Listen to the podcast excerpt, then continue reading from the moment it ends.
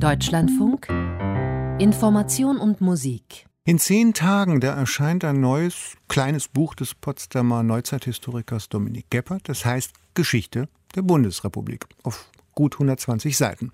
Es ist keine Parteien- oder Kanzlergeschichte, sondern eine kulturell-mentale, identitätsgeschichtliche, politisch-soziale Geschichte von sieben Jahrzehnten deutscher Demokratie.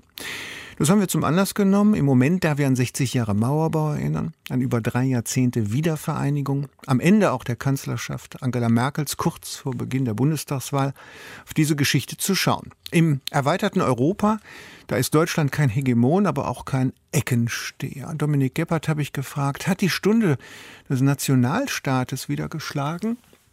Ich glaube, außerhalb Deutschlands hatte man meistens den Eindruck, die Stunde war nie vorbei. Also das Gefühl, in einem Nationalstaat zu leben, in einer von immer noch von Nationalstaaten geprägten Welt, ist, glaube ich, außerhalb Deutschlands immer stärker gewesen als in der Bundesrepublik. Und bei uns haben wir sozusagen eine ziemlich deutliche Erinnerung an diese Tatsache serviert bekommen, beispielsweise mit der Corona-Krise, wo sozusagen der Reflex doch sehr stark war, sich auf den Nationalstaat, auf den eigenen Staat zu verlassen, bedingt auch durch die Tatsache, dass die Europäische Union fürs Gesundheitswesen eigentlich nicht zuständig ist, äh, aber auch durch sozusagen den Reflex der Bevölkerung zu sagen, wenn die Not kommt, dann äh, blickt man eben im Zweifel nicht nach Brüssel, sondern in die Landeshauptstadt. Und das ist ja auch das, wie große Teile der Pandemiebekämpfung zunächst äh, funktioniert haben.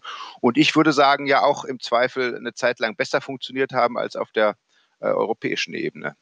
Wenn ich meine Mutter fragte, die Jahrgang Machtergreifung 1933 war, was für sie so die beeindruckenden Nachkriegserlebnisse der jungen Bundesrepublik sind, dann kam meist als erstes die Erfahrung der Währungsreform, dann Stichworte wie Westanbindung, Antikommunismus auch, Aussöhnung mit Frankreich und Israel, der europäische Gedanke, dann die deutsche Teilung, aber auch das Beschweigen der jüngeren Geschichte. Wir leben, und das ist der Titel, äh, Zwischentitel eines Ihrer Kapitel, Herr Gebhardt, im neuen, in einem neuen Europa. Die BRD ist kein Frontstaat mehr, schreiben Sie. Aber, und das finde ich an Ihrem Ansatz ganz interessant, Sie können mit so Begriffen wie formierter oder nivellierter Wohlstandsgesellschaft nicht so richtig viel anfangen ich glaube, es ist schon äh, wichtig, dass man äh, sozusagen die Bundesrepublik nicht nur als Gesellschaft begreift, als Wohlstandsgesellschaft äh, oder wie auch immer, welches sozusagen Adjektiv Sie davor setzen wollen, sondern auch als ein Gemeinwesen, das in irgendeiner Weise sozusagen Leitideen verkörpert oder jedenfalls verkörpern sollte nach dem sozusagen Selbstverständnis der Bevölkerung. Und zwar eine staatliche und eine gesellschaftliche Identität. Und das Interessante, wenn man sich die sieben Jahrzehnte der Geschichte der Bundesrepublik anschaut, ist natürlich, dass dieses Selbstverständnis nicht gleich geblieben ist, sondern dass das sich äh, sehr stark verändert hat, den Zeitumständen gemäß, den Zeitläuften, auch den Zeitstimmungen gemäß.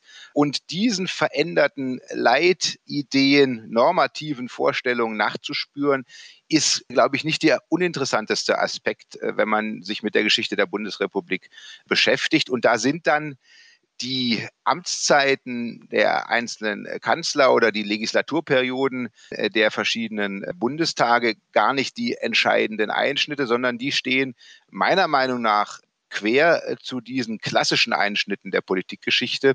Und da kommen dann eben doch gesellschaftliche Entwicklungen wieder stärker rein. Also ich würde immer sagen, in den späten 50er Jahren ändert sich was. Obwohl Adenauer Kanzler bleibt, äh, ändert sich sozusagen das Selbstverständnis, die äh, Stimmung im Lande. Äh, es geht sozusagen über diese doch sehr sozusagen auf Wiederaufbau und ähm, auf die konservative sozusagen Wiedereinrichtung in neuen Verhältnissen ausgeregte Gesellschaft hinaus in eine Reformära. Oder äh, nehmen Sie ein anderes Beispiel, ich würde sagen, mental kommt die äh, Wiedervereinigung und die Vorstellung, dass man jetzt in einem neuen Deutschland lebt, vielleicht erst zehn Jahre verspätet in den Köpfen an mit dem Umzug der Regierung von Bonn nach Berlin. Aufbruch in die Berliner Republik, da tut sich schon etwas Neues und eine neue auch wieder eine neue Leitidee auf, die eine Zäsur in der Geschichte markiert. Also das ist nicht deckungsgleich mit den Regierungszeiten und das ist, wie gesagt, ein ganz interessanter Aspekt, glaube ich, der Geschichte der Bundesrepublik. Sie haben, Dominik Keppert, keine Parteien Geschichte der Bundesrepublik geschrieben, auch keine Kanzlergeschichte der Bundesrepublik. Sie haben gerade gesagt, das Selbstverständnis ist nicht gleich geblieben. Wenn ich an meinen äh, Schwiegervater denke, einen deutschen Handwerksmeister, für den Samstagsarbeit selbstverständlich war, will ich damit sagen, es gab mal sowas wie Wiederaufbauloyalitäten. Davon sind eine ganze Menge weg. Das ist vielleicht auch gar nicht schlecht so. Wir haben uns modernisiert. Jetzt geht damit aber einher, dass gegenwärtig die Demokratie dazu neigt, sich selbst zu gefährden? Sie ist nicht mehr so selbstverständlich, wie sie lange gedacht haben, dass sie ist. Also äh, ich denke über nach der Eingewöhnung äh, in die postfaschistische, in die demokratische Zeit äh, nach 45, 49 kam dann mit dem Gedanken der Verwestlichung und der Stabilisierung der Bundesrepublik das Gefühl auf, in dem Moment, wo wir sozusagen westlichen Regeln folgen, wo wir das erlernt haben, sind wir auf der sicheren Seite. Also wir sind bei den Demokraten, wir sind bei den Guten, wir sind in der Stabilität, Demokratie und Wohlstand gehören zusammen. Und es geht jetzt eigentlich nur darum, erstens die äh, Brüder und Schwestern, die Landsleute im Osten auch daran teilhaben zu lassen. Das ist Stichwort Wiedervereinigung oder deutsche Einheit. Und dann diesen Gedanken sozusagen ähm, sukzessive in der ganzen Welt zu verbreiten. Das ist nichts, was äh, die Deutschen sozusagen als Exportidee sogar sehr selber be betrieben oder begriffen hätten. Aber das war die Vorstellung Francis Fukuyama. Das Ende der Geschichte eigentlich ist sozusagen mit der liberalen Demokratie die Weltgeschichte an ein Ende gekommen. Es geht jetzt nur darum, dass das sozusagen sukzessive sich überall durchsetzt. Und von dieser äh, Siegesgewissheit, von diesem äh, Sicherheitsgefühl sind wir doch mittlerweile meilenweit entfernt, weil wir die den prekären Status von Demokratie, auch die selbstzerstörerischen Elemente von Demokratie, die Frage überschießender Partizipation äh, in den negativen Auswirkungen sehr viel stärker sehen im Zeitalter von, von Trump, von Populismus, von Brexit und you name it. Die Geschichte der Bundesrepublik, wenn wir da anfangen und denken, das war ein Provisorium mit Hoheitsrechten der Besatzungsmächte, den hohen alliierten Kommissaren, das war alles nicht selbstverständlich. Der äh, Weg in die Souveränität, die Demokratisierungs- und Entnazifizierungsgeschichte. Und dann dachte ich, naja, das hat wahrscheinlich damit zu tun, dass wir äh, uns jetzt auch an die Bonner Republik erinnern. Die ist aber 1989 nicht untergegangen, sondern ähm, sie ist transformiert vielleicht. Von der Moderne hat man ja mal gesagt, die ist unsere Antike. Herr Gebhardt, ist die Geschichte der Bundesrepublik bis zur Wiedervereinigung äh, funktional sowas wie unsere jüngere Antike?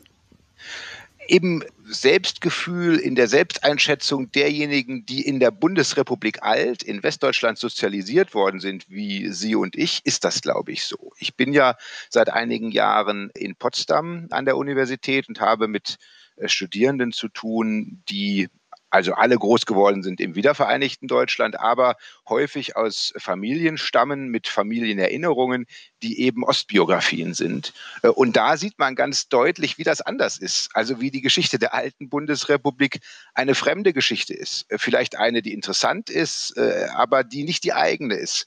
Und die eigene wird es dann erst ab 1990 mit, mit der deutschen Einheit. Und äh, ich bin überrascht gewesen, wie über diese sozusagen das sekundäre äh, Gedächtnis, das die Familientradition, das Familiengedächtnis, die nicht gerade Spaltung, aber doch die Unterschiede im Selbstverständnis und auch in der Selbstverortung sich sehr lange gehalten haben. Also mit jungen Leuten, die heute 20, äh, Anfang 20 sind, kann man reden und man merkt sozusagen, ist Adenauer Teil der eigenen Geschichte oder Teil einer anderen Geschichte. Das äh, ist, glaube ich, eine Besonderheit in unserem äh, Land, die zu den Spannungslagen unserer Gegenwart irgendwie beiträgt. Und der zweite Aspekt, der interessant ist, Sie haben vorhin äh, Bonner und Berliner Republik äh, gesagt, als ich im Jahr 2008 nach Bonn gekommen bin, von Berlin seinerzeit, da habe ich äh, relativ selbstverständlich von Bonner und Berliner Republik äh, geredet und bin in Bonn bei vielen auf heftigen Widerspruch gestoßen, die mir gesagt haben, das gibt die Bundesrepublik, Punkt, und es gibt nicht die Bonner Republik.